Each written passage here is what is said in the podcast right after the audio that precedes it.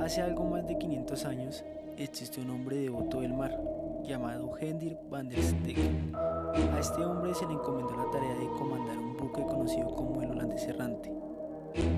Cuando el capitán y su tripulación se dirigían a las Indias Orientales desde Ámsterdam con el propósito de hacer fortuna, se vieron atrapados en medio de un desmedio temporal que dañó seriamente la embarcación, haciendo añicos el timón y rasgando las velas.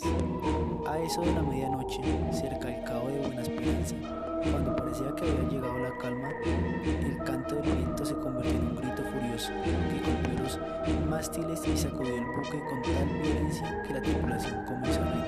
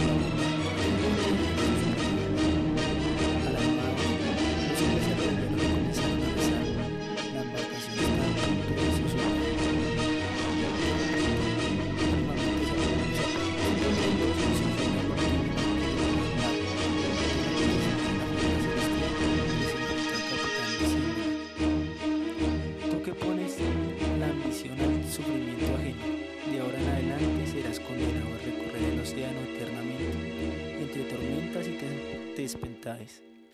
Desde hoy solo podrás comer hierro al rojo vivo y beber hiel.